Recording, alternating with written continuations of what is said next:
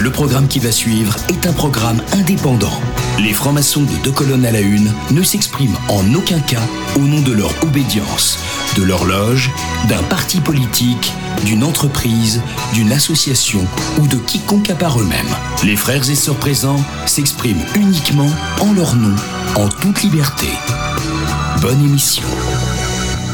Bonsoir, pauvres de vous, deux colonnes à la une et de retour pour l'année 2021-2022, ou je dirais 6021, puisque le nouvel an maçonnique est au 1er mars, et donc nous sommes le 17 euh, novembre 6021. C'est la première émission de rentrée, où nous avons l'honneur de recevoir euh, Olivier Popincourt, en présence de Fred Vincent. Salut BP, salut Frangin, salut Frangine, très heureux de vous retrouver sur deux colonnes à la une. Comment tu as fait pour euh, grimper l'escalier avec ta chaise roulante Mais non, j'ai été aidé par un camarade qui est revenu, figure-toi. Tu te rappelles, euh, Kaminski Oui. Tu te rappelles, non J'ai eu des ennuis avec la justice. Et voilà, et donc je, rentre de vacances. Ils t'ont mal nourri. Hein. Ils t'ont mal nourri. Oui, oui, oui, ils ont voulu me faire parler. Bien, donc, comme vous l'avez compris, c'est la rentrée pour deux colonnes à la une. Nous avons été un peu feignants puisque euh, j'en connais un qui s'est attardé en Bretagne depuis deux mois. Hein, Fred? Je ne nommerai personne. Kaminski, euh, bah, j'ai plaidé sa mise en liberté conditionnelle euh, en disant qu'il allait, euh, on n'allait plus le voir, donc ça servait à rien de le maintenir pour ne plus le voir. évidemment, j'ai Sébastien qui est toujours là, fidèle au poste, pour réaliser, produire l'émission et nous dire d'être un peu dans les temps, on va dire. Il est maintenant secondé par Agnès parce que l'âge faisant, il commence à radoter. Générique Deux colonnes à la une. Les francs-maçons sur Radio Delta.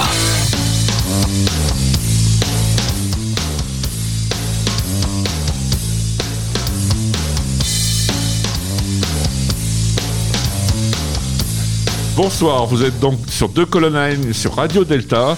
Nous avons le plaisir et l'honneur de recevoir Olivier Pompincourt.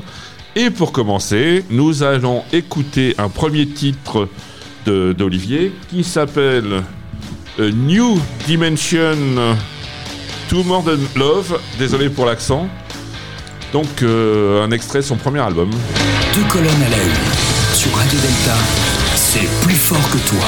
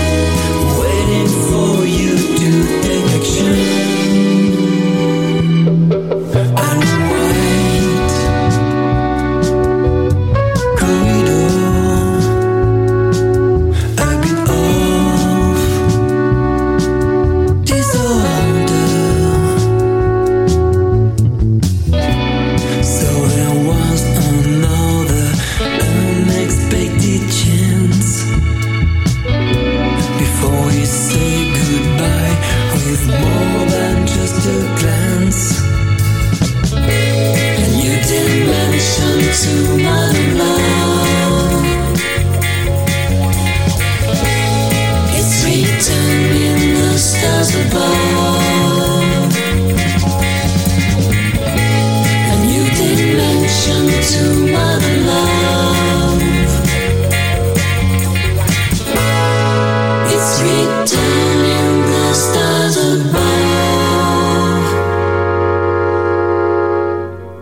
Êtes de retour euh, sur euh, Radio Delta dans l'émission Deux colonnes à la une où nous avons le plaisir de recevoir Olivier Popincourt dont nous venons d'écouter New Dimension to Modern Love. Deux colonnes à la une sur Radio Delta, c'est plus fort que toi.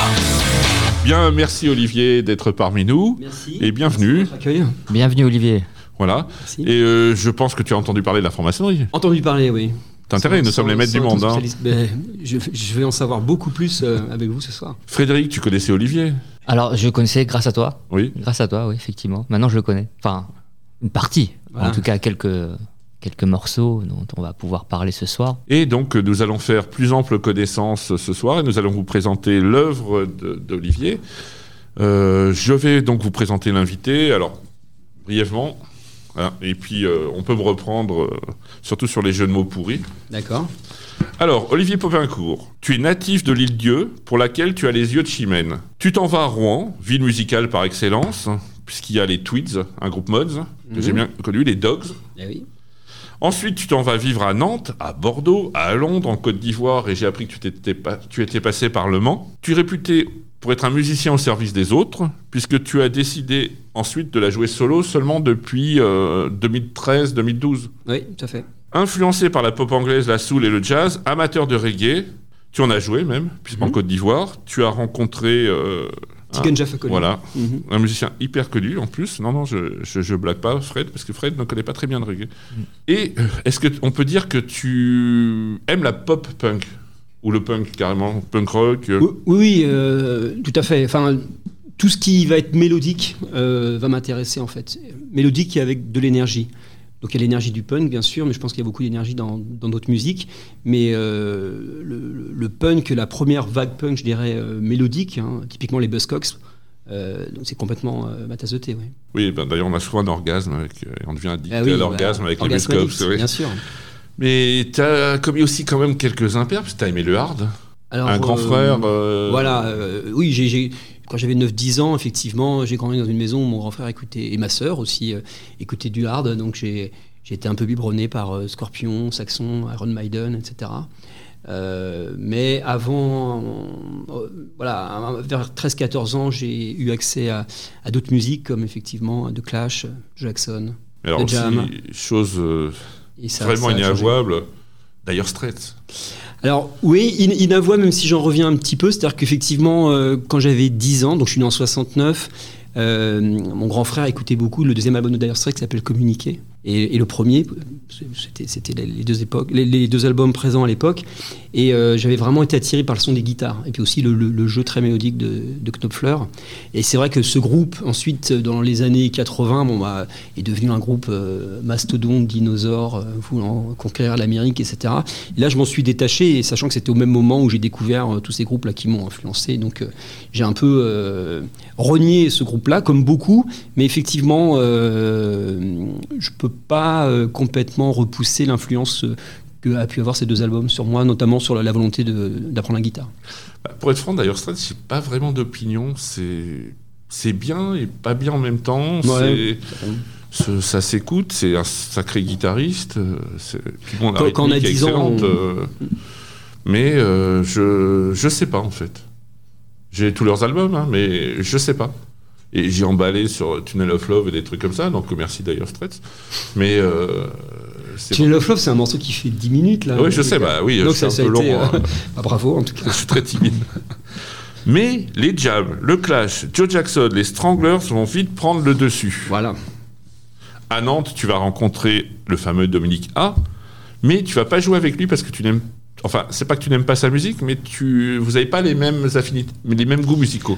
En fait, je- pense pas qu'ils s'en souviennent. Euh, j'ai répondu à une annonce quand je suis arrivé à Nantes, j'avais j'avais 18 ans. Et, euh, et donc, c'est- je suis tombé sur ce type euh, qui, qui voulait monter un groupe, qui avait beaucoup de charisme et surtout beaucoup d'aplomb. Il savait exactement euh, là où il voulait en aller, alors que moi, je pense que j'étais plutôt euh, hésitant. Et puis, euh, il avait fait la première partie de Mark Seberg, donc le, Le, ce qui m'avait groupe beaucoup, oui. ouais, ce qui m'avait beaucoup impressionné, d'avoir quelqu'un de 18 ans comme ça qui avait déjà fait une première partie, etc. Alors que euh, auparavant, moi, je faisais de la musique euh, avec les, les copains pour s'amuser, etc. Mais là, là, je voyais quelqu'un qui avait vraiment une vision, qui voulait vraiment euh, faire quelque chose de, de sérieux. Et puis, je me souviens très bien de, de ce moment, et euh, il avait vu compris qu'on n'était pas sur les mêmes, euh, les mêmes zones musicales, mais il m'avait recommandé d'aller voir un groupe euh, en particulier euh, qui, qui s'appelait Picasso et Los Simios, dont le leader est un dénommé Eric Delporte, qui a fait un Mmh. groupe euh, qui s'appelle Perio, qui existe encore. Ils ont joué au, euh, au Petit Bain il y a, Mmh. il y a un mois. Et euh, c'était une grande influence, une grande rencontre, euh, Eric Delporte. Et euh, bah, c'est grâce à Dominica, même s'il s'en souvient pas, mais euh, Ensuite, Elvis Costello, Paul Weller, Style Council arrivent, puisque le punk se termine, les jams se séparent. Bref, tu as une forte influence mode, tu ne la renies pas, mais il n'y a pas que cela. Oui, euh, tout à fait. Je pense, je pense que, enfin, on pourrait parler du, du mouvement mode et l'influence que. Enfin, tu as que quand même une chemise à carreaux, tu as un pull Fred Perry. Oui, oui. Donc, euh, enfin, c'est clairement, clairement sur tout le l'univers du modernisme, la musique, euh, le pop art, tout ce qui va autour, et puis je pense aussi euh, les, les symboles, hein, tout ce côté euh, festif, bien s'habiller, aller danser, etc., écouter du jazz, tout, tout, tous ces sujets-là m'in- m'in- m'intéressent beaucoup. Maintenant, ça va pas m'empêcher d'écouter de l'indie pop ou ou Neil Young par exemple, Oui, mais moi, des, choses comme ça. Enfin, l'idée c'est de s'ouvrir aussi un petit peu. euh, tu peux écouter du. ABBA aussi, hein, il n'y a pas de... ABBA et, et très pop. Et d'autres, hein. Ouais, tout à fait. oui. Oui, bien sûr. Donc, donc euh, effectivement, je suis énormément influencé par ce mouvement sans être un puriste. En même temps, c'est à la mode, cette expression. Cela explique ton amour de Stax, la table à moutarde, Mhm. du jazz. N'oublions pas que les modes aussi, il y a du mode jazz aussi, ou de jazz mode. J'ai pas mal de compilations, d'ailleurs, Ouais, chez ACE ou d'autres. euh, Ouais, je vois très bien. voilà. Viennent et se suivent ensuite les groupes Tchak, où là, tu fais de l'électrofusion à Bordeaux. Ouais. Alors, qu'est-ce que tu appelles C'est du funk, de l'électrofunk euh, Alors en fait, euh, quand je suis arrivé à, à Bordeaux euh, fin 89, début 90, donc j'ai rencontré euh, cet artiste qui s'appelle David Chazam, qui est toujours à, à Bordeaux et qui, qui est à Bruxelles maintenant depuis une quinzaine d'années, et qui est une personne vraiment extraordinaire, un- un- vraiment un créatif, qui a joué notamment avec Jean-Jacques Perret, qui est un des premiers inventeurs de la, de la musique électronique. Alors qu'à Bordeaux, à l'époque, on était en plein pré-grunge, hein, c'était Noir Désir, euh, les débuts, etc. Et, euh, et lui, en fait, euh, c'était une personne qui fabriquait ses instruments, qui avait les premiers sampleurs, la première musique électronique, etc. Et moi, j'écoutais beaucoup Bad à l'époque, donc Big Audio Dynamite, le, le, le groupe de Mick Jones après Tu as Clash. un ticket? Un ticket? Ah oui, Ticket. Il y a une chanson. ah, alors je- De ça, m'a, ça m'a échappé, Ticket, ouais. Mais euh, et donc j'écoutais beaucoup ça et, et donc c'était, c'était euh, donc Bad à l'époque était vraiment euh, sur les prémices de la musique électronique avec des guitares, des influences reggae, etc. Don Letts. Et Don Letts, bien sûr, grand, grand vidéaste des Clash, DJ, et puis aussi bon, bah, grand créatif. Donc il y avait, il y avait ce, ce- ce- ce mélange chez Bad qui m'intéressait beaucoup. Alors c'était un, un peu de la fusion déjà à l'époque. Et en fait, euh, ce, ce type, euh, David, était, était vraiment là-dedans. Et donc plutôt côté électro, c'était moi plutôt côté guitare. Donc euh, en plus j'adorais et j'aime toujours le, le personnage. Donc euh, donc j'ai fait ce groupe euh, Tchak qui était complètement en dehors des clous par rapport à ce qui se passait à Bordeaux. et donc ça m'intéressait bien. Pourquoi Tchak Tchak Ah, C'est-à-dire le Poum Tchak. Le Poum. Tchak, Ouais, il y a Poum et là c'était Tchak. Ouais. Puis la Côte d'Ivoire, où effectivement tu vas même jouer du reggae avec Tikenja Fakoli, tout à fait. qui d'ailleurs joue toujours. Oui, Tiken, euh, oui, Tiken Jam, hein, c'est une énorme carrière euh, de, de reggaeman euh, africain que j'ai rencontré donc à Odiéné, au nord de la Côte d'Ivoire, à 900 km d'Abidjan. Parce que je trouve que j'étais prof euh, là-bas, ce qui n'était pas du tout. euh, prévu. profs de. J'étais prof de technologie alimentaire. C'est quoi la technologie alimentaire Eh bien, c'est ce qui consiste à transformer euh, des produits agricoles en produits alimentaires transformés, euh, du camembert à la boîte de conserve, à, au- à- à du coca, etc. D'accord. euh, j'avais fait des études. de- de- je suis ingénieur en technologie alimentaire. Voyez-vous, ça mène à tout. Je suis bien avocat, hein, ça m'aide à tout. Et, et- et- et Et on a euh, Qu'est-ce que je devrais dire hein Voilà. on a euh, on n'a pas mis des divans, mais si tu veux, Fred. Mais toujours, le, le- le- le- un des bénéfices de cette formation m'a amené à être, à être enseignante dans le seul lycée agroalimentaire de- d'Afrique à l'époque. Là, je parle de, voyons voir, 92. Hmm Et il se trouve, chance extraordinaire, que euh, sur place, dans ce- cette petite ville, euh, non loin du Mali, euh, il y avait ce, ce reggaeman, euh, Tigan Jafakoli, qui, qui, qui, qui était désespéré de, de, de, faire quelque chose. Et en fait, on s'est assez vite rencontrés, on a, on a, vite collaboré, donc euh, on a monté un... Enfin, son, ce groupe existait, donc moi je me suis mis en tant que, que guitariste. Et puis, euh, je ne vais pas vous faire toute l'histoire, mais en, en, deux ans, on a fait plusieurs euh, maquettes. Et puis, euh, ensuite, l'album qu'il qui a lancé, qui s'appelle Manger Crassi, que j'ai produit et sur lequel je joue. Oui, on voit d'ailleurs à gauche en avec, brun, en brun d'ailleurs. Voilà, avec, avec, euh, avec la, la, mèche à l'époque. Et, euh, non, et après, voilà, c'est une personne qui a eu un succès et qui a toujours un succès euh, extraordinaire, qui a rempli Bercy, euh, qui a joué au Harlem Apollo à New York. Alors ça, c'était, j'aurais bien voulu être là pour, pour voir ça. Et, et donc, qui, qui, est toujours très écouté en, en Afrique donc qui a, qui a, une démarche assez politique, un, un discours sur l'Afrique qui est vraiment intéressant. Ben, il y a, on a encore beaucoup de choses à apprendre de l'Afrique, puisqu'il euh, y a les Touaregs aussi, Tina Riwen, ouais, euh, avec le rock Touareg, qui euh, maintenant a, même son bac à la FNAC, rock Touareg. Ouais, ouais excellent. Donc, euh, effectivement, bon, on connaît plus Fela, Alpha Biondi. Oui, alors effectivement, Alpha Biondi est plus connu en France, donc j'ai eu la chance de le rencontrer avec Tiken mmh. là-bas à l'époque, donc c'était des, des, bons moments. Ouais. Et ensuite, Londres. Alors, j'ai pas compris, ton groupe s'appelait Twister? Ou tu Alors, as fait un Twister euh, non, non, en fait, j'ai rejoint un groupe anglais qui s'appelait, qui s'appelle Twister. Ils sont encore, ils sont à nouveau en studio. Et c'était une belle, une belle rencontre parce que j'aimais tellement la musique anglaise que j'essayais de la, la, la, dupliquer, la dupliquer en, en jouant avec des, des, Français. Mais il n'y avait pas le truc, quoi. Euh, ça, ça marchait pas. Et là, je me suis retrouvé à jouer de la guitare, un, un groupe anglais. Et, et euh, j'étais complètement dans, dans, mon élément, quoi. Ça, ça, ça, ça parlait tout de suite. Et Twister, c'est un, un, groupe qui avait signé chez Damage Goods, qui était un, qui était un, un bon label de, de, rock, où il y a eu les Buzzcocks, justement, euh, qui, qui, avait signé là-bas. D'ailleurs, c'est de leurs chansons, je crois. C'est pas impossible, ouais. Damage Goods, je me demande si c'est pas. Euh, Damage Goods, c'est ah, pas de leurs chansons. J'ai un doute. Ou un si c'est pas. Euh, Mais ça doit être un. Ah, il faut, il faut regarder ça. Ouais, Mais ça doit être effectivement, ça doit être un, un, titre punk, effectivement, de, la belle époque. Et donc on a joué ensemble, mais ça c'est vraiment, euh, enfin c'était que, que, de la joie pour moi. Alors là j'étais juste effectivement guitariste. Et puis ce qui s'est passé, donc via via ce réseau, j'ai rencontré un, jour euh, dans un pub à, Richmond où il y avait les Don, Donliner Sect qui jouaient. Donc c'est un vieux groupe 60s euh, série Z. Et ce soir-là, je jouais dans un dans, dans, un pub. Donc je vous parle de ça, 2001 ou 2 ou 3. Et euh, Artwood, le frère de Ron Wood, vient se greffer à eux. Donc Artwood qui faisait un groupe qui s'appelait les Artwoods, super groups, dont le clavier était John Lord, futur euh, Deep Purple. Hein, donc ça, c'était la même scène. Et ensuite, Ronnie Wood, son, son, son frangin, donc euh, Rolling Stone, vient jouer de la guitare euh, surtout, dans, dans, dans un pub. Surtout les fesses. Et Faces, bien entendu. Ouais. Et Jeff Beck Group, etc. Ouais. Et, euh, et, donc, c'était un, un, un, vraiment un chouette moment comme on pouvait encore en vivre en, en Angleterre à l'époque. Et ce, ce soir-là, donc, je rencontre un, un dénommé Phil King, qui, euh, qui est un esthète de la musique euh, indie, hein, qui a joué dans X groupes comme Lush, Felt, euh, Jesus Mary Chain ouais. à, à, la basse. Et je l'ai rencontré, il, je, je connaissais pas trop son pédigré, il m'expliquait adorer la musique 60X française, donc il me parlait de, de Paul Naref et de Ronnie Bird, que, que, que j'adore. François Hardy aussi, ils aiment bien. François Hardy, bien entendu, ouais, les Anglais aiment beaucoup François Hardy. Enfin, tout, tout, toujours est-il que de fil en aiguille, on a, on a monté un groupe qu'on a appelé Les Hommes Responsables en honneur de, de, de, la chanson de, de Dutronc. Et euh, c'était assez intéressant parce que je me suis retrouvé frontman, chanter en français. Euh, avec un groupe anglais qui tournait vraiment euh, très bien, dont, dont, dont, ce musicien euh, Phil King. Donc on a fait juste une quinzaine de, de concerts. Et donc c'était soit des covers françaises ou soit des morceaux en anglais pour lesquels je traduisais littéralement en français. donc ça donnait par exemple You've Got My Numbers des Undertones, ça, ça donnait T'as mon numéro en français.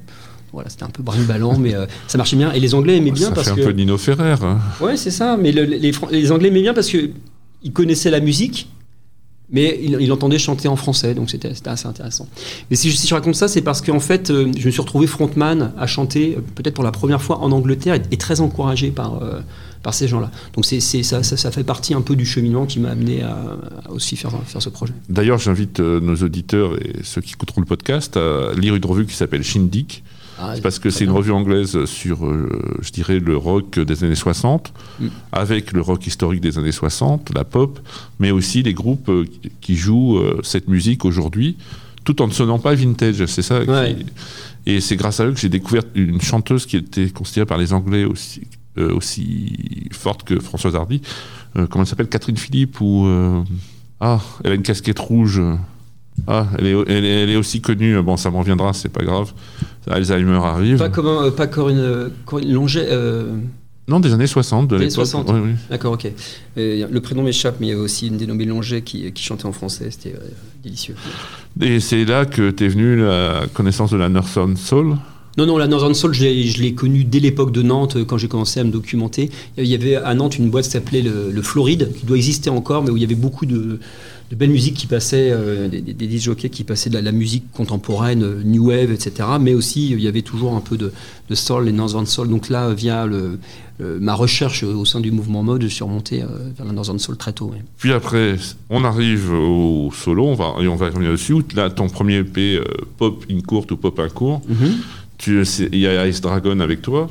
Ah non, non, non, là, là j'ai quasiment tout fait. Il y avait juste un batteur. euh, C'est sur, le second- c'est sur ton premier album, le- euh, alors, sur, en fait, sur le premier album, il y a le, le- le batteur d'Ice Dragon. euh, Oui, la section rythmique. en fait. Hervé ouais, et c'est Oui. sur le, dernier album qu'il y a la, la section rythmique complète.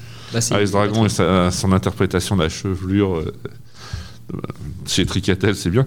Et j'ai appris, alors c'est un groupe que j'ai connu justement par Shindig, D'accord, French Boutique. Très bien. Ah bah, ce Et sont des j'ai- grands, des grands amis. Et j'ai appris que tu collaborais avec eux. Ouais. Voilà, et puis donc c'est parti. This is the modern world. Des invités, des chroniqueurs et de la musique, c'est deux colonnes à la une, l'émission des francs-maçons à la radio.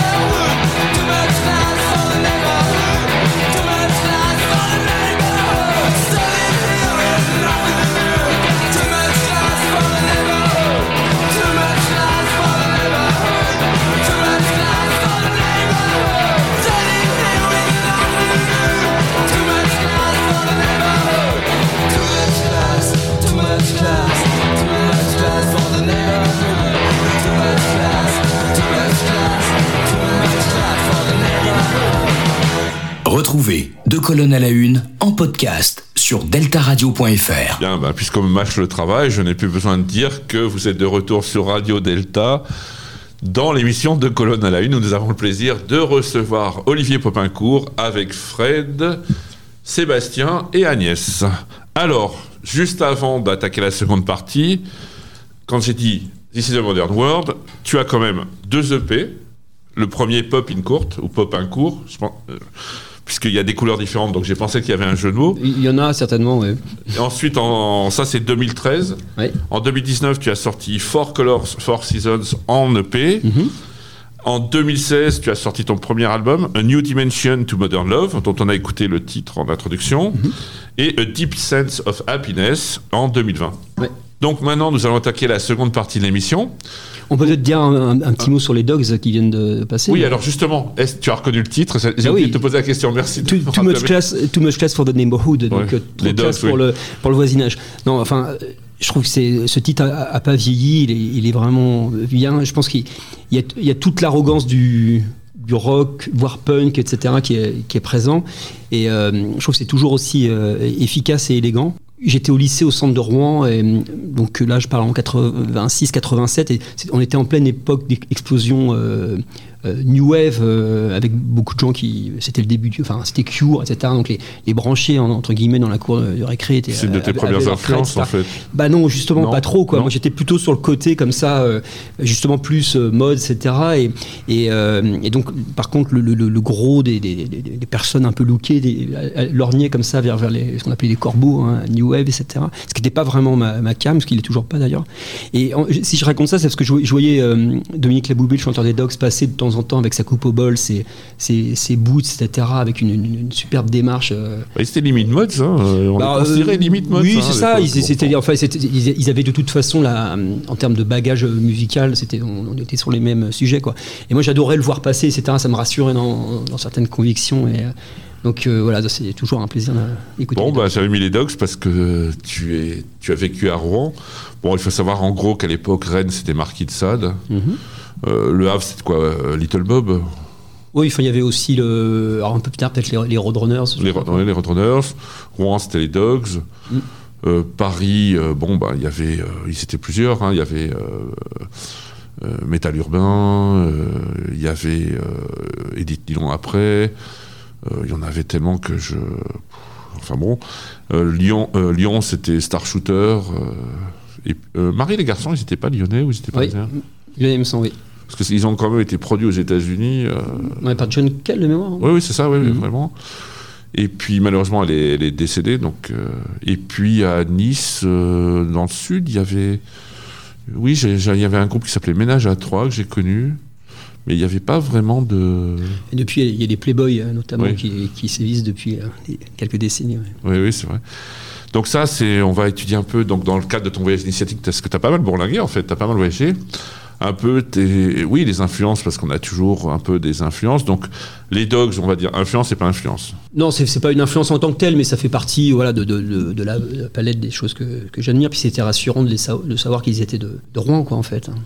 Oui, parce qu'en fait, dans la musique, si tu veux, c'est comme dans la culture. Pourquoi on fait une émission musique et spiritualité? Parce qu'en fait, euh, la culture, c'est un peu le moyen pour l'homme d'exprimer, au-delà de sa matérialité, sa spiritualité. Donc ça peut être l'écrit, ça peut être la musique, ça peut être des cathédrales. Il peut construire des cathédrales euh, avec des pierres, évidemment.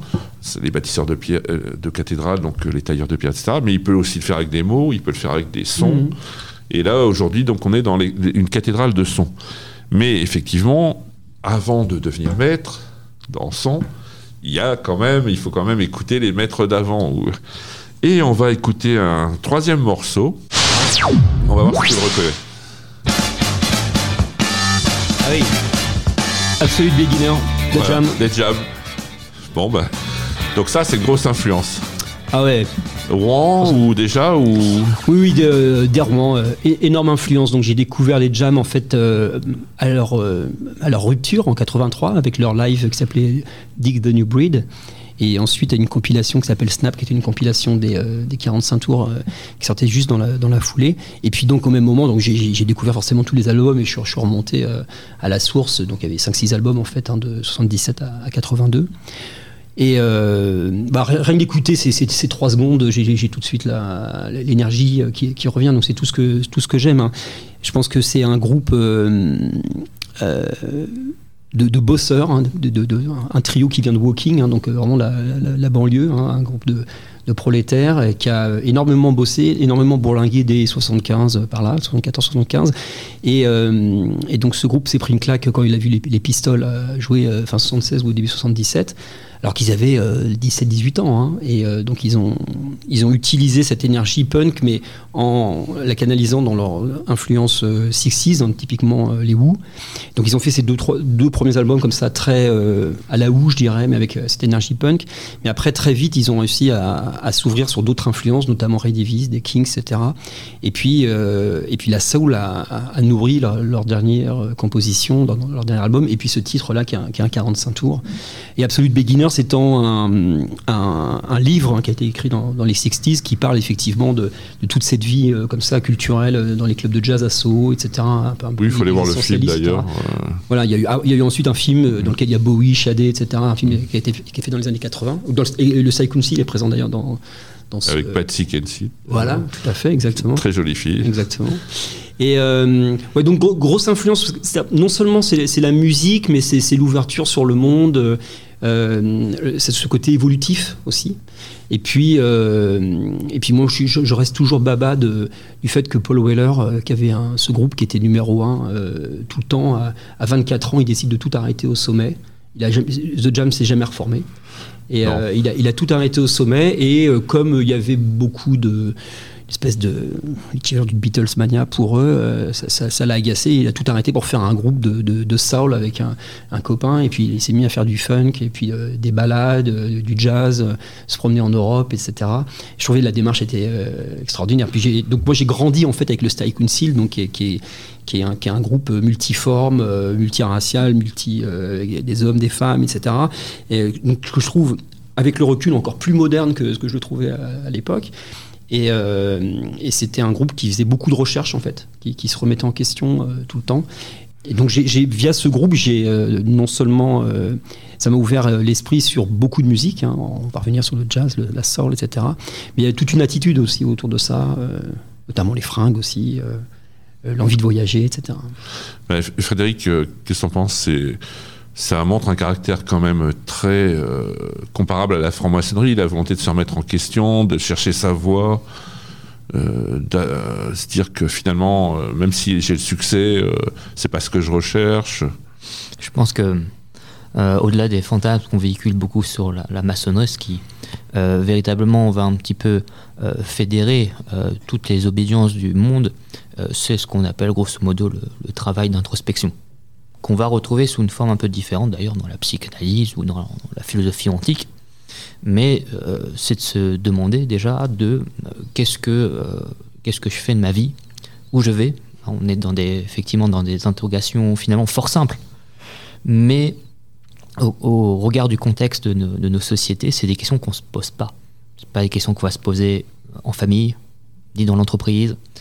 Donc c'est vrai que la franc-maçonnerie, c'est un, ce que je défends, c'est un- fait partie effectivement des, des lieux où on peut se poser ces questions sans rentrer, je dirais, sous l'emprise d'un dogme religieux ou autre Mhm. avec cette liberté de conscience, puisque c'est quelque chose effectivement qui est quelque part qui est défendu de- depuis les plus lointaines origines de la maçonnerie, puisque je rappelle, et c'est un fait essentiel, et ça rejoint peut-être aussi euh, ton imaginaire à toi, c'est que la maçonnerie elle est d'origine anglaise. C'est un socle anglais. Euh, vraiment, son influence, bah, pour, pour monter euh, du côté des Écossais et des Irlandais, mais en tout cas, ça vient de là-bas. ça vient pas d'Afrique du Sud. Donc vraiment, c'est sur ce territoire-là, sur cette île, euh, qu'est né en tout cas euh, tout cet imaginaire-là, euh, avec effectivement des, des valeurs humanistes bien précises. Mhm. Et le travail d'introspection, effectivement, ça en fait partie, avec, une influence de, de cer- d'un certain imaginaire opératif, où effectivement le franc-maçon vient tailler sa pierre. Donc il y a cette idée de tailler sa pierre, de effectivement se construire en tant que personne éthique. Donc c'est un leitmotiv qui est assez fort en, franc-maçonnerie.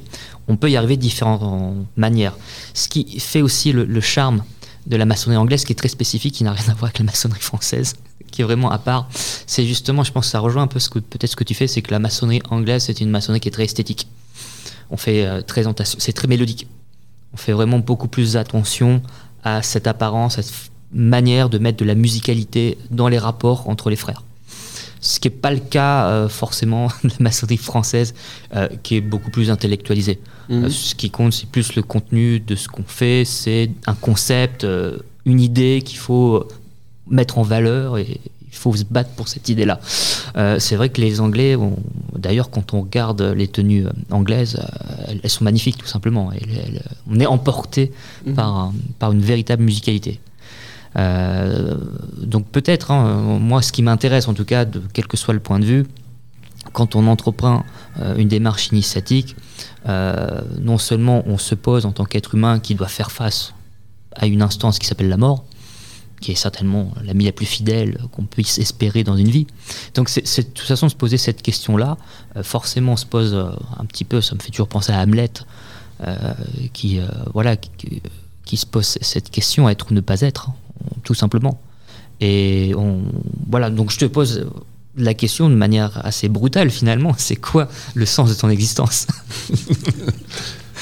Parce que c'est ça aussi le, chemin initiatique, c'est rentrer pleinement dans cette question. Bien sûr, je te demande pas de répondre parce que c'est une impossibilité, mais c'est de rentrer dedans et de se dire qu'en maçonnerie, le- le- ce qu'on appelle le- notre travail, le chef-d'œuvre, ce qu'on construit, effectivement, ça fait partie intégrante de cette question-là. Hmm.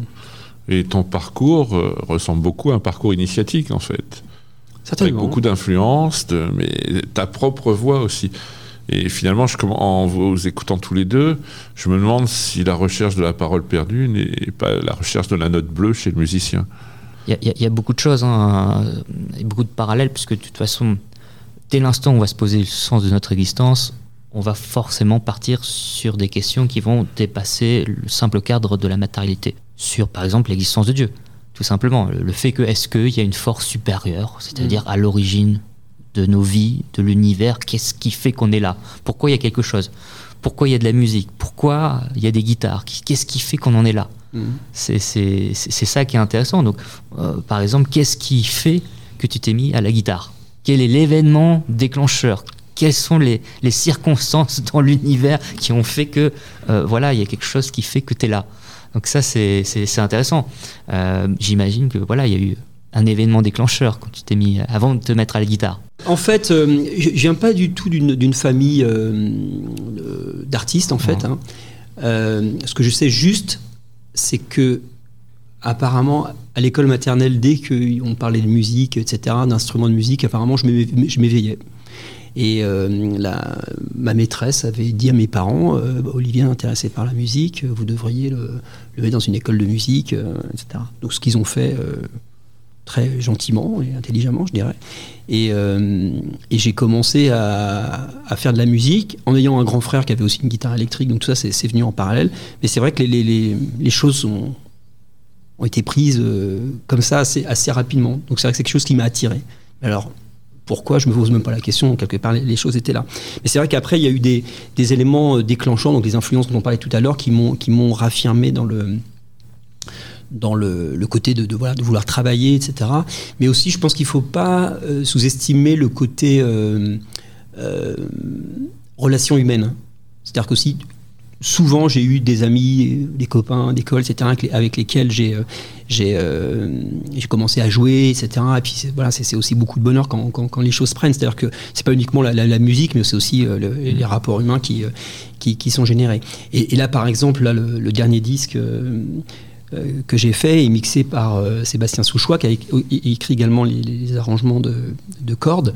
Et je le connais depuis, depuis qu'on a 16 ans. Lui-même est un grand saxophoniste. Et puis, euh, euh, bah, quand on avait 16 ans, on commençait à bosser des standards de jazz ensemble, etc. Donc c'est même assez, euh, assez beau de se retrouver euh, 30 ans ou 35 ans après, euh, toujours ensemble. Mais, euh, je pense que c'est une... c'est une accumulation d'influences, mais aussi de, personnes, et puis de relations humaines qui fait que, voilà, le- le- les, choses, les ont grossi. Alors pourquoi L'étincelle qui a fait que, euh, voilà, je sais pas, quand j'avais 5-6 ans, euh, mes yeux s'ouvraient quand on parlait de, de musique, ça, d'où ça vient Et un amour du jazz aussi. Pour, je dirais, deux, deux raisons. Donc, effectivement, une de mes influences, euh, bah, on, on parlait des jams, etc., ou de Style Council, il y avait déjà beaucoup d'influences. euh, Les modes aussi, euh, d'ailleurs. oui, car, car tout les, jazz, mais, mais, ça- mais ça, je l'ai découvert un petit peu après parce que Mm. forcément, il n'y avait pas Internet, tout ça à l'époque. Donc, c'est- c'est c'est en- c'est vraiment en discutant avec des gens qui connaissaient, etc. Mais c'est vrai que euh, l'album euh, qui s'appelle Café Bleu de Style Council, sur lequel il y a, y a- y a du jazz, bon, bah, ça, ça m'avait ou- ouvert l'esprit. Et puis, euh, dès qu'il y avait des articles euh, dans Best ou Rock et Folk euh, où il y avait certaines influences, je, je, je remontais à la source. Mais il se trouvait aussi qu'à à Rouen, il y avait une très belle scène jazz euh, avec des très bons musiciens qui sont toujours euh, présents. Je, je pense à Bertrand Couloum, qui est le contrebassiste qui joue avec euh, Little Bob aussi, en- en l'occurrence. Mais il y avait aussi Christian Garros que j'avais vu. Donc Christian Garros, c'était le batteur qui jouait dans Playback. Ce trio de Jacques Loussier qui reprenait du bac en. On a tous le vinyle ou le. Euh, voilà, tout le monde a un Tout vinyle a, chez lui. oui, donc, euh, c'était Pierre Michelot, je crois, le contrebassiste, qui a fait un superbe album, notamment avec euh, Dex- Dexter Gordon. Enfin voilà, donc, et Christian Garros, moi je l'avais vu une fois ou deux. Mon, mon ami Sébastien était, plus proche de lui à l'époque, mais bon, c'est des personnes qui avaient joué avec euh, Dizzy Gillespie, Davis, etc. Donc, quand on avait comme ça 15-16 ans et qu'on qu'on les entendait parler, bon, bah, c'était génial. Donc, en fait, j'avais l'occasion de voir des groupes de jazz, des gens jouer, et ça se recoupait avec mes influences. Je parlais du Style Council, mais je dois surtout pas oublier Joe Jackson, que j'ai découvert euh, l'album Night and Day, mais juste avant, il avait fait, ce qui était quand même extraordinaire, après trois, albums de, pub rock, euh, rock, new wave, punk, un peu, etc., il a viré tout le monde et il a fait un album de reprise de, de standards de jazz des années 30 et 40, euh, qui, est super, l'album s'appelle Jumpin' Jive. Et donc ça, ça m'a énormément ouvert à cette musique, parce qu'en fait, même si c'est du jazz, on reste sur ce que je disais tout à l'heure, énormément de mélodies, beaucoup d'énergie, puis même du, fun, quoi. Et donc euh, voilà, en- entre l'environnement euh, autour de moi et ces musiques-là, effectivement, je me, je suis énormément ouvert au jazz. Donc euh, voilà, Miles Davis, Esther Gordon, Herbie Hancock, la bossa nova aussi, bien sûr, hein, le fameux album Stan Getz et Astrucci Berto. Et, tout ça, ça s'est nourri et j'ai grandi en remontant sur les sur les sources, mais aussi avec les groupes que j'aimais qui continuaient à utiliser cette musique dans, dans leurs influences. Là, on va voir si tu reconnais une petite improvisation.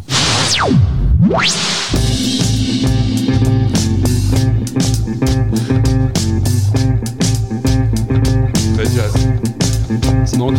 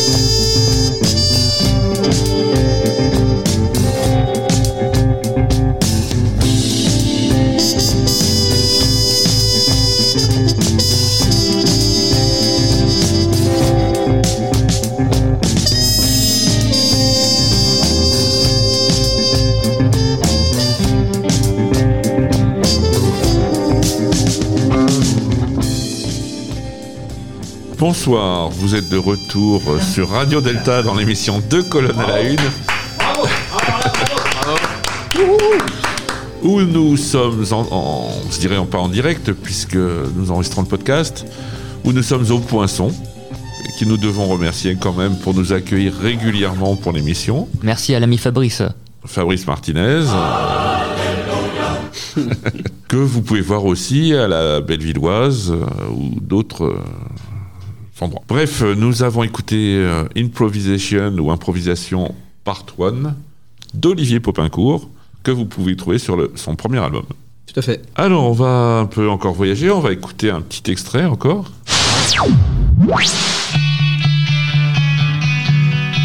The Jam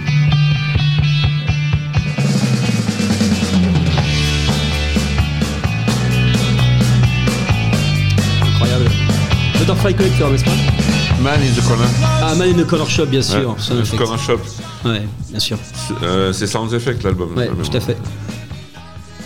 Bon, ben, bien joué. Hein. C'était Man in the Corner Shop, in the Corner Shop de, les, des Jam sur l'album Sound Effects. Mhm. Très rose, la couverture. Et on, là, on va écouter un autre morceau, peut-être plus difficile. Ouh.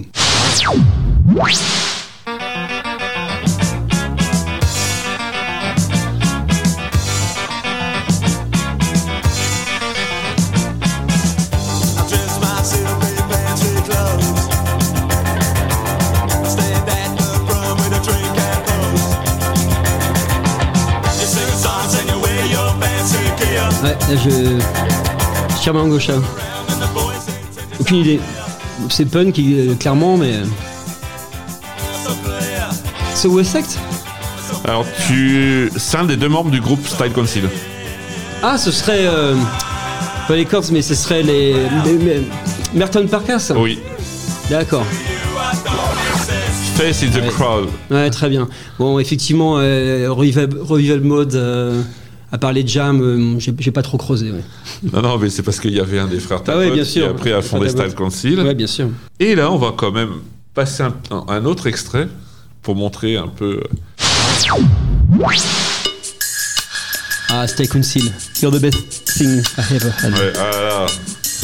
Ça, ça marchait bien avec les filles. Bah oui. Surtout que j'ai le maxi, on voit une charmante jeune femme avec un, euh, Ah, un col roulé jaune. C'est What Shot to the Top, ça. C'est shot to the top, Ouais. voilà, exact. Bon, ben, bien joué, hein. You're the best thing I have had. De Style Council. Et alors, pourquoi cet amour euh, de Style Council Donc, tu l'as, dit, il y a un universalisme musical, puisque tu es quand même assez éclectique. Mais euh, alors, c'est peut-être là qu'on retrouve un peu l'influence mode, parce que les modes aimaient le jazz, Mhm. aimaient le, la soul, Mhm. euh, ils aimaient le rock, avec les Who. Ils aimaient aussi le, le- effectivement tout, tout, tout ce qui était l'art autour, notamment le, le- tout ce qui était visuel, euh, etc. Et puis il y avait un côté aussi, on regarde devant, on, on évolue, on avance. Ce qui est d'ailleurs un petit peu contradictoire avec certains modes qui sont vraiment très passéistes et euh, un peu bloqués. Mais la Stay était vraiment dans la, euh, voilà, dans, dans l'expérience. ouais. Oui, puis c'est tout ce, ce qu'on appelle cette musique prolétaire anglaise, euh, de cette classe euh, prolétaire ouvrière, fière de l'être, qui a donné le ska. le- Tout à fait, euh, fier de l'être. Et puis, pour le- également, ce, que, ce, que, ce, qui me plaît beaucoup, c'est euh, ce côté. euh, Enfin, c'est cleanling under difficult circumstances. C'est-à-dire, euh, c'est pas parce que la vie est dure qu'on doit vivre euh, de manière euh, mauvaise ou autre. Et voilà, et typiquement, un des sujets des, des modes, c'était ce côté, voilà, on se sape, on, va être mieux sapé que son patron. Euh, ce qui est assez marrant d'ailleurs, parce que c'est assez proche des sapeurs euh, congolais euh, ou autres. Je trouve, je trouve que la démarche, elle est quand même hyper intéressante. C'est qu'on on peut être prolétaire, mais on assume quand même une, élégance qu'on va avoir, et puis on, et, puis on y va, puis on est, on est tourné vers, vers l'action. Et euh, tout ça me plaisait beaucoup, beaucoup plus que l'imagerie euh, par cas, euh, scooter, etc. quoi. Parce qu'il y avait un très fort symbolisme aussi chez les mods. hein. Ils avaient beaucoup de, de symboles euh, avec les, Les, cocardes, les cocardes, les, les la pop art, bien sûr. ouais. la pop art. Ouais. Et ça donnait d'ailleurs, ça débouche après sur le, le psychédélisme. Hmm. Puisque beaucoup de groupes mods euh, de Léo, a commencé ouais. bifurqué vers le psychédélisme. Ouais, effectivement. Et tout, et tout ça en, en quelques années, enfin, c'est assez bluffant de, on va dire, 64 à, à 67, 68, en 4 ans. C'est incroyable comment le- l'esthétisme a pu euh, changer, à la fois d'un point de vue musical, d'un point de vue vestimentaire ou autre. Quoi. Donc Frédéric, euh, toi, qu'est-ce que tu penses à- Il y a quand même un, un parallèle à faire avec le costume des francs-maçons, l'esthétisme. Tu l'as Euh, évoqué, mais Je l'ai- je l'ai évoqué, et on, peut le préciser, d'autant plus qu'aujourd'hui, on, on a des études anthropologiques qui sont assez fascinantes. Parce qu'aujourd'hui, on, voilà, on, sait à peu près euh, notre ancêtre Homo sapiens, justement, sa spécificité.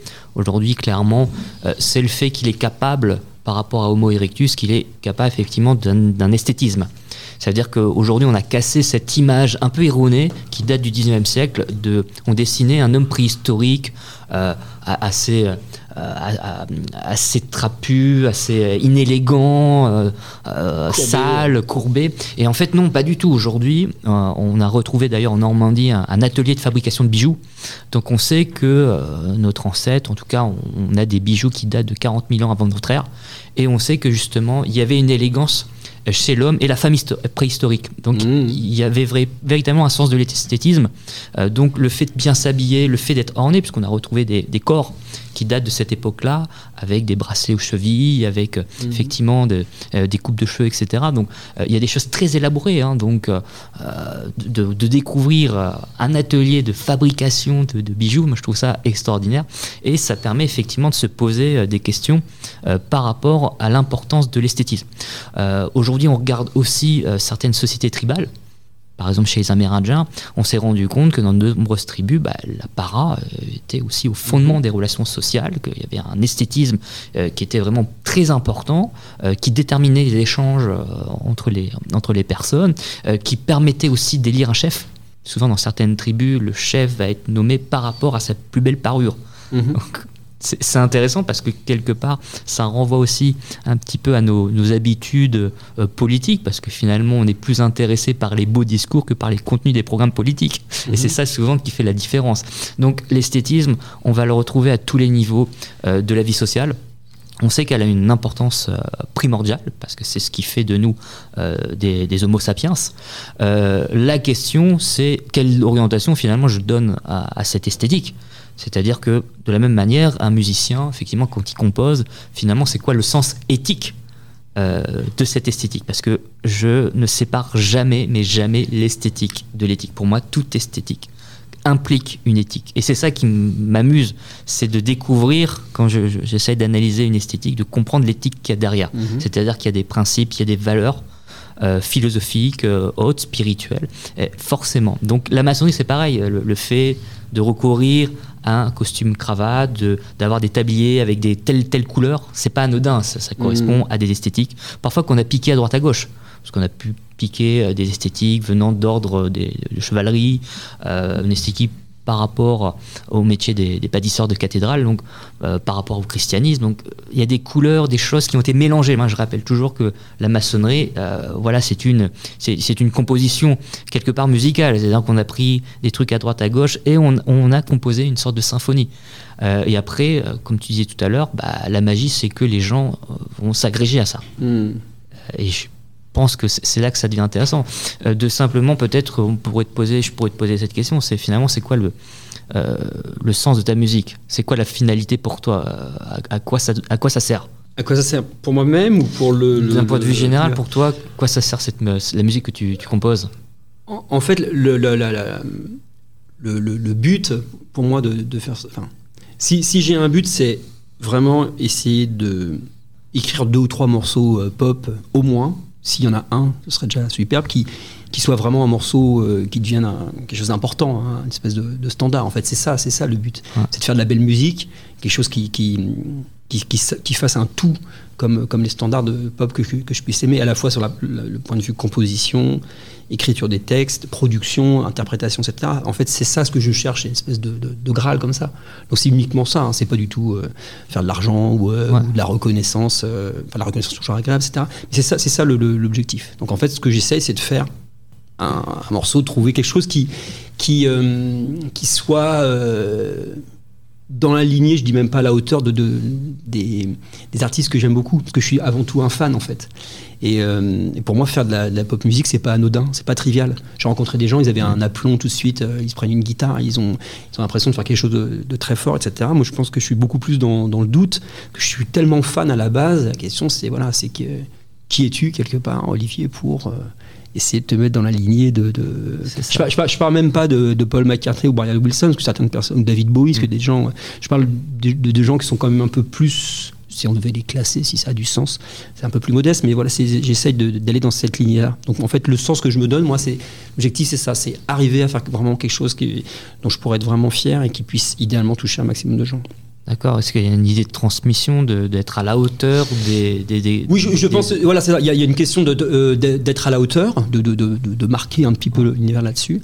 Et je pense que par rapport à la transmission, je pense que de toute façon, quelle que soit la qualité intrinsèque de ce que je fais, déjà la transmission elle est un petit peu là, parce que et ça je suis content parce que en, avec les gens que je rencontre, eh bien je, je leur fais euh, écouter ma musique certes, mais aussi les influences et ils découvrent des choses, et ils en sont contents et puis euh, ça génère aussi de l'amitié et puis euh, une communauté aussi. Donc euh, sur la transmission, je pense que je suis déjà dans ce dans ce plaisir en fait, Ouais. que c'est- c'est c'est très riche dans, dans les deux sens. Quoi. Et est-ce qu'il y a quelque chose qui te meut, qu'on pourrait appeler un principe transcendant, quelque chose de...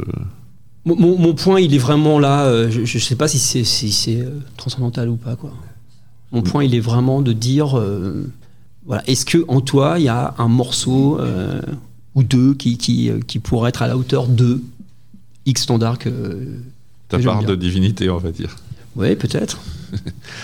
Tu as beaucoup voyagé, Euh, pardon, je, je voudrais juste euh, faire un, un commentaire par, rapport à ce que disait euh, Frédéric ton, son- ton son- ouais, Frédéric entre esthétique et éthique. Parce que justement, euh, je, com- je comprends très bien le, le- le lien entre les deux, mais ça me faisait penser à dans, dans l'histoire du rock que l'on connaît, il y a beaucoup de gens ont, ont changé d'esthétique en fonction des modes, etc., etc.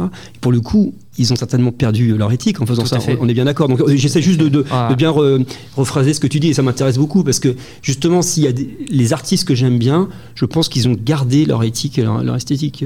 Euh, pour reprendre euh, Paul Weller euh, des Jam et de Style Bowie qui s'est beaucoup euh, changé, il a quand même la- gardé une certaine Voilà, éthique, toujours. effectivement. Effectivement, donc ça c'est aussi intéressant parce qu'il a changé d'esthétique, mais il a, il a gardé toujours sa, sa direction. Parce qu'il- il avait cette force-là.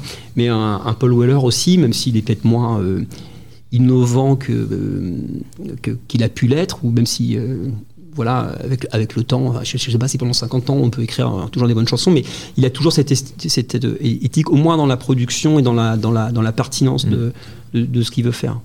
Et, euh, et je pense que les, les- les gens que, que, que j'admirais euh, quand j'étais gamin, euh, ils ont toujours ça. Un Costello, typiquement, il a toujours ça. Chaque Donc jour, je vais- je- je vais beaucoup réfléchir à, à ça, éthique et esthétique. Merci pour. Chaque jour, on écrit son livre, d'ailleurs, Colonie. Voilà, exactement. On aborde une partie, tu as fait tes voyages, tu t'es initié. Donc, est-ce que finalement, maintenant, tu te connais bien toi-même et donc tu peux aborder ta carrière solo? Donc, il était une fois Olivier Popincourt. We could meet at the back of his bar. It's so close. We'll be there in just a while, and we'll forget who we are. In the darkness, you know how much I love your style.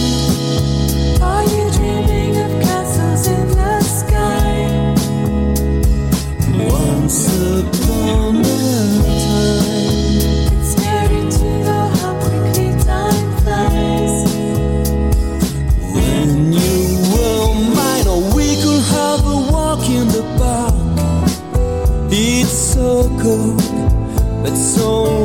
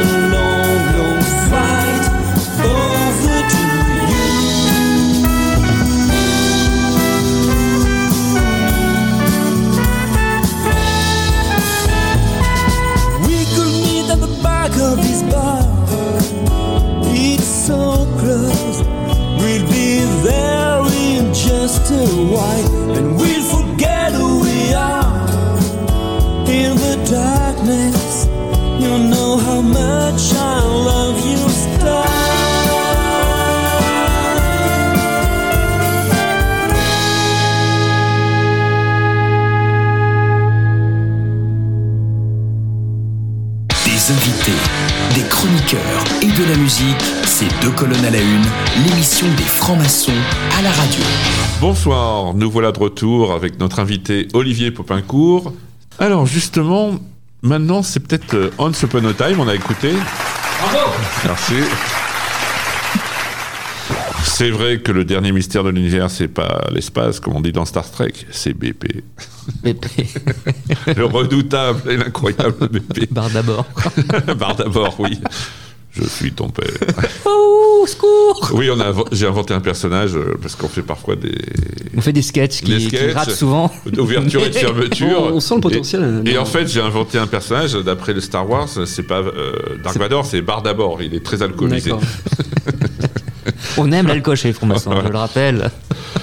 Donc là, c'est un peu le l'affirmation de soi, puisque tu étais en cover, tu, faisais, tu collabores avec des groupes, et euh, tu décides euh, en quoi 2012 de, Ouais.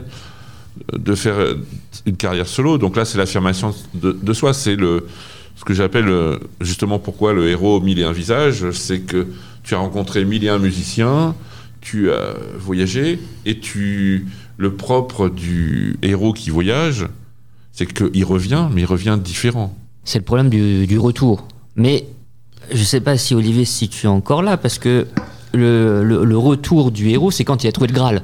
Ah, d'accord. C'est quand il a trouvé le Graal et qu'il revient dans le monde ordinaire. Et la question, c'est bah, une fois qu'on a trouvé le Graal et qu'on revient parmi les hommes, bon, qu'est-ce qui se passe?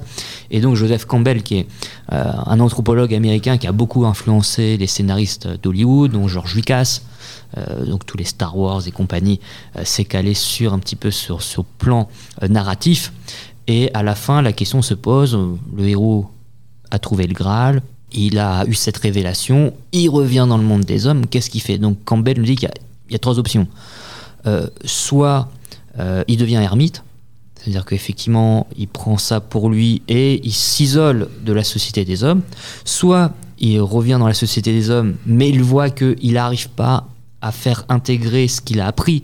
Donc finalement, il redevient comme il était avant, donc euh, en se disant on verra ça plus tard, donc il remet au Mmh. lendemain tout ce qu'il a appris. Ou troisièmement, c'est un petit peu la, la, la figure euh, du pèlerin, donc celui qui prend son bâton et qui commence à enseigner euh, ce qu'il a appris, euh, cette découverte, et effectivement qui, qui, effectivement prend son bâton de pèlerin et qui, à, à sa, je dirais, à un- à une petite échelle, transmet. Mhm. Donc cette idée de transmission. Ça peut être une guitariste au lieu d'un bateau. Une guitare au lieu d'un bateau. Donc j'allais en venir parce que chez les maçons, effectivement, on a des outils symboliques. Donc on en a plusieurs, on a le maillet, le ciseau, la règle, l'équerre, le compas. Bon. Euh, chez, chez, chez les musiciens, bon, Pas on, le a fouet, des, là. on, a des, on a des instruments. En, en l'occurrence, euh, je veux dire, j'imagine une relation aussi particulière avec la guitare. Donc j'imagine que comme tous les guitaristes, euh, voilà, il y a aussi quelque chose euh, aussi d'un peu de transcendantal hein, quand Mhm.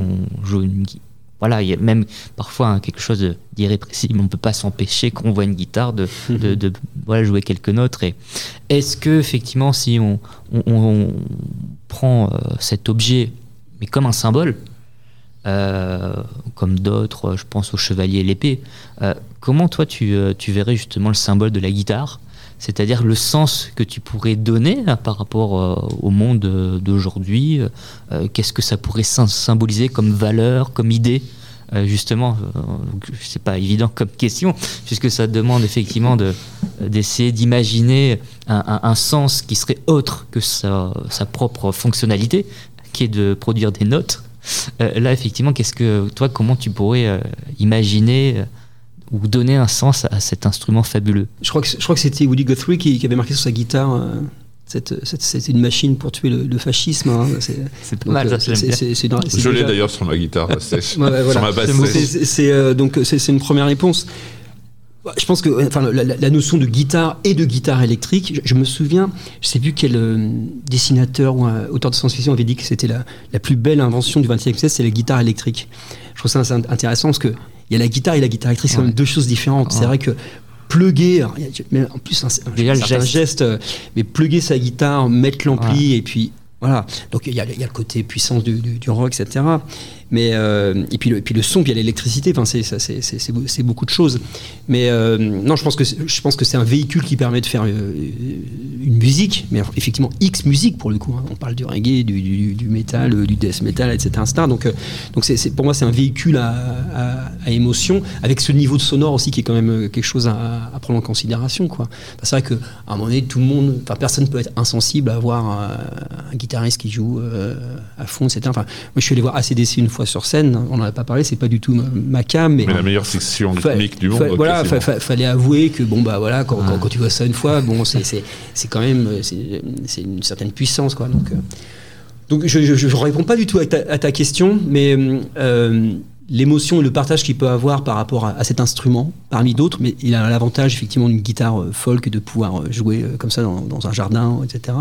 L'é- L'émotion et la fédération que ça peut ça peut euh, arriver est assez puissante et euh, notamment comme vécu aussi au- autour des textes, etc. Enfin là, je fais l'association avec Dylan par exemple.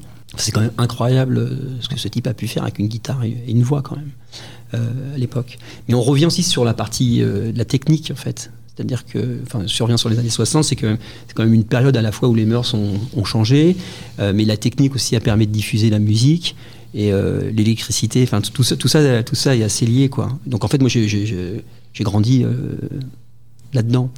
Donc, euh, donc pour moi, la, la réponse que je peux te donner sur, sur la guitare, c'est voilà, c'est un véhicule à, à émotion et à chanson. Quoi. Et toi, qu'est-ce que tu ressens justement quand, quand tu prends une guitare et que tu joues un riff? Dans quel état justement Est-ce que tu as l'impression de changer? Est-ce que tu as l'impression d'être dans un autre état d'esprit? En fait, oui. Oui, mais enfin, c'est toujours un peu amour-haine, quoi. C'est-à-dire, euh, des, des, des fois, il y, a du- il y a du grand bonheur, mais des fois, bah, il faut s'appliquer, il faut bosser aussi, etc. Donc, euh, j'ai eu ma période quand j'avais 14-15 ans où je bossais beaucoup la guitare jazz, mais je me suis rendu compte, pour être un, un grand guitariste de jazz, il fallait bosser euh, 10 heures par jour, quoi. Et, euh, ou avoir énormément de talent. Mais bon, à un moment donné, il y a le travail aussi qui, qui compte. Donc, en fait, c'est juste où est-ce est-ce que tu mets tes limites pour faire la musique que, que tu veux, quoi. Et par rapport à la musique que, que, que je souhaite faire, je pense que j'ai assez de vocabulaire grâce, euh, grâce au jazz.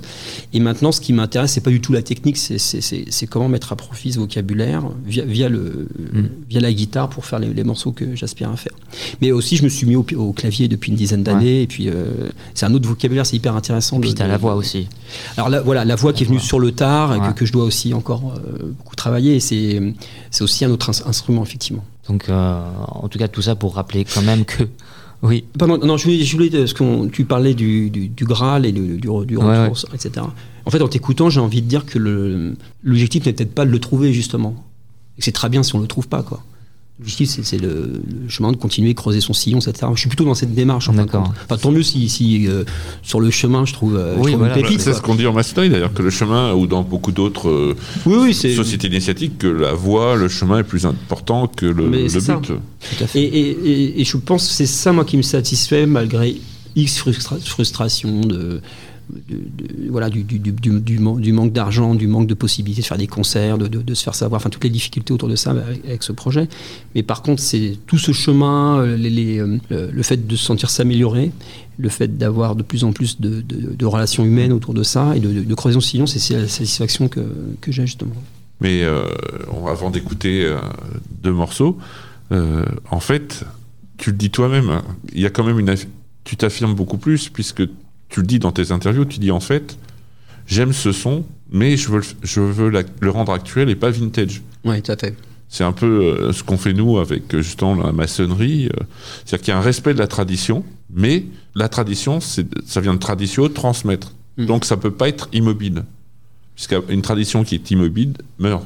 Donc je pense qu'une musique, euh, bon, ça devient euh, quelque chose. euh, Jean-Louis Aubert nous l'avait raconté. Il nous avait dit que la musique rock commence à devenir comme la musique classique, c'est-à-dire qu'on la joue vraiment de manière très respectueuse, alors qu'il faut pas, bien sûr, quand on se dit ne pas la respecter, il faut il faut la Mhm. respecter, mais il faut aller au-delà de.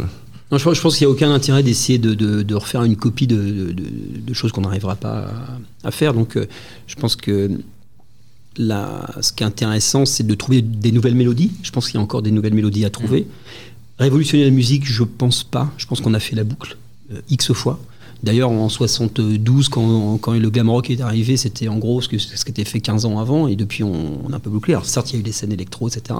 Mais je pense que si on regarde depuis 10 ou 15 ans, euh, il n'y a pas eu d'événement euh, vraiment énorme de, changement de, musique, sur, des styles, d'un- point de vue créatif, je dirais.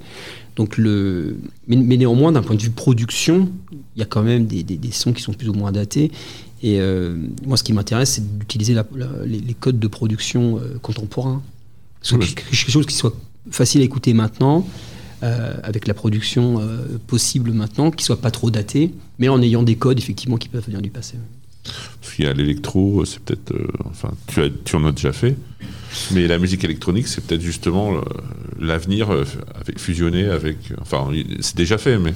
Oui, je, pense- je pense que c'est déjà fait. Après, le- l'électro, bon, certaines personnes aiment les, musiques répétitives, etc. Et puis, euh, très bien. Moi, ce qui m'intéresse, encore une fois, c'est des morceaux pop euh, avec, euh, qui durent 2 minutes 30. Si derrière, il y a des sons électro ou des beats électro, euh, pourquoi pas Là, le, le- le EP dont tu parlais tout à l'heure, les 4 saisons, 4 couleurs, euh, de- derrière, il n'y a, pas- a de batterie. hein, ce sont des programmations. euh, C'est un hommage à euh, Vivaldi. Électro lounge. Oui, tout à fait. C'est c'est- c'est- ce sont mes 4 saisons. Mais il y, a- y a des couleurs en même temps qui sont, qui sont associées. Donc c'est un concept qui est, qui est- qui est né comme ça. Effectivement, le, le- le- la production, elle est un petit peu électro-lounge, euh, parce que c'est- des beats assez, assez soft, je dirais. Euh, mais derrière, il y a toujours des, guitares euh, qu'on entend, qu'on entend bien, et puis des mélodies, j'espère. Ben, oui, en fait, quand on écoute la musique, il y a une mélodie. On, on- premier coup, on se dit c'est sobre, mais en fait, on- ça s'affine. Il y a vraiment des. on- bon, on l'a écouté Once Upon a Time et tout ça, il y a des changements de rythme, tout d'un coup, un changement mélodique. Et d'ailleurs, on va écouter A Deep Sense of Happiness, et on enchaînera avec Ne- Never Give All the Heart. With the way, with the way she looks, she puts my life thanks the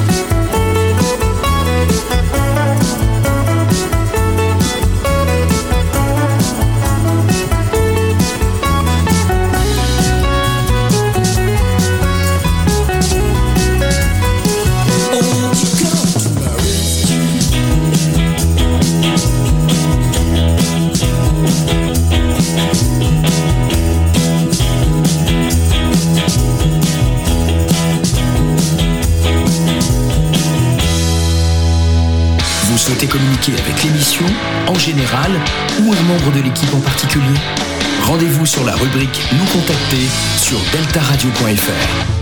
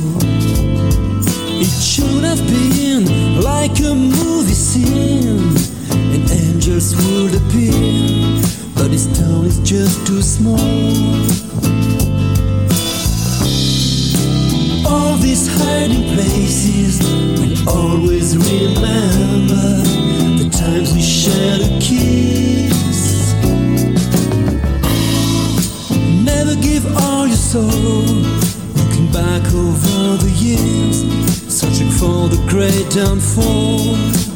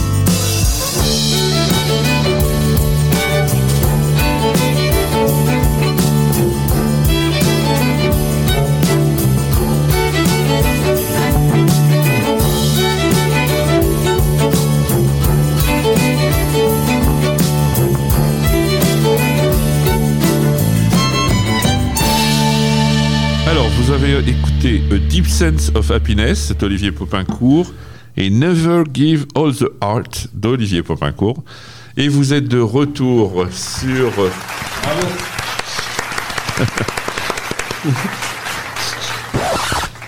sur Radio Delta, dans l'émission Deux colonnes à la nuit, où, comme vous l'avez compris, nous recevons Olivier Popincourt. Il est temps de conclure, mais on va quand même se faire un petit blind test avant de partir.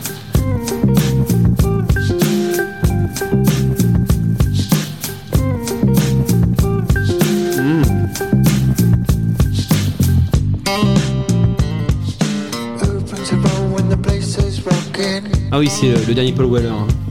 Fat Pop. Fat Pop de Paul Weller. Bien joué. Je crois que tu as fait mouche avec éthique et esthétique. Oui, tout à fait.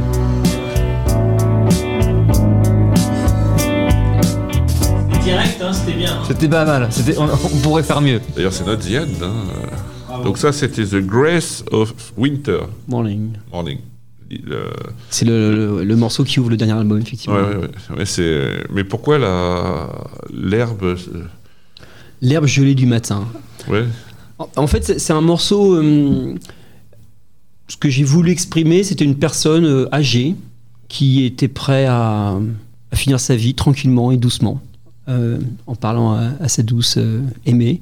Et puis le- la dernière chose qu'il voyait, c'était de l'herbe euh, gelée le matin. Olivier Popincourt, quels sont tes projets? Alors, je crois qu'il y a un album prévu pour euh, 2023 Oui, Ou en- avant donc en fait, euh, j'ai euh, une dizaine de titres pour lesquels je dois finir les, les textes et même les commencer. Une fois qu'on que ce sera prêt, donc effectivement, euh, voilà, enchaîner sur l'enregistrement, euh, arrangement, mixage, etc. Donc il faudra bien une belle année pour faire ça. Donc euh, on vise, je pense, euh, un troisième album pour euh, début 2023. ouais. Il y a une, euh, j'ai un, j'ai un très bon ami qui s'appelle Olivier Rocabois hein, que je vous Mhm. encourage à écouter euh, également, qui, qui- qui a fait un, un disque splendide. Et, euh, et effectivement, euh, il y a, je pense qu'il y a une scène en France. Je, je voudrais mettre aussi mes amis de French Boutique dont tu parlais tout à l'heure dedans. Il y a aussi euh, Double Françoise qui est, qui est un- qui est un duo un peu plus bossa mais aussi euh, pop. Et euh, effectivement, je pense qu'on essaye de, continuer à, creuser ce sillon-là et puis à, faire des disques pop. Et en fait, euh, il se trouve que j'ai entendu une interview récemment d'Olivier Rocabois avec euh, Louis Philippe, aussi un, artiste que connaît bien Bertrand Burgala. Et en fait, ils avaient un constat qui consistait à dire que cette pop anglaise qu'on aime tant, en fait, elle est un petit peu tarie en Angleterre, parce que les gens sont passés à autre chose. Et que, euh, voilà, il y a quelques personnes euh, ailleurs, et, et potentiellement en France, qui, qui essayent de, de faire euh, continuer à vivre ça. Donc ça, c'est assez, assez drôle. Oui, puis il y a Bertrand Belin aussi, euh, Ouais. qui est de Quiberon d'ailleurs, je crois, puisqu'on nous en avait parlé là-bas. en Bretagne. Et il y a une scène bretonne importante. Euh, mais je pense que la France, elle se débrouille bien, parce qu'il y a quand même eu un désert quand on, on a à peu près le même âge. Il y avait quand même un sacré désert. hein. Oui, tout à fait. Donc la, la question maintenant, c'est comment, euh, comment euh, sortir du cercle des initiés et puis euh, faire connaître cette musique. Donc merci déjà beaucoup pour, pour votre accueil et puis, De rien. et, et puis aux auditeurs qui euh, aujourd'hui vont découvrir cette musique. Ben, merci d'être venu, mais on revient toujours. Donc c'est pour ça que j'ai pris cette chanson par rapport à la, la précédente. Always Back, Ah. Like the Morning Dew, Eh la oui. rosée du matin. Et c'est pas fini.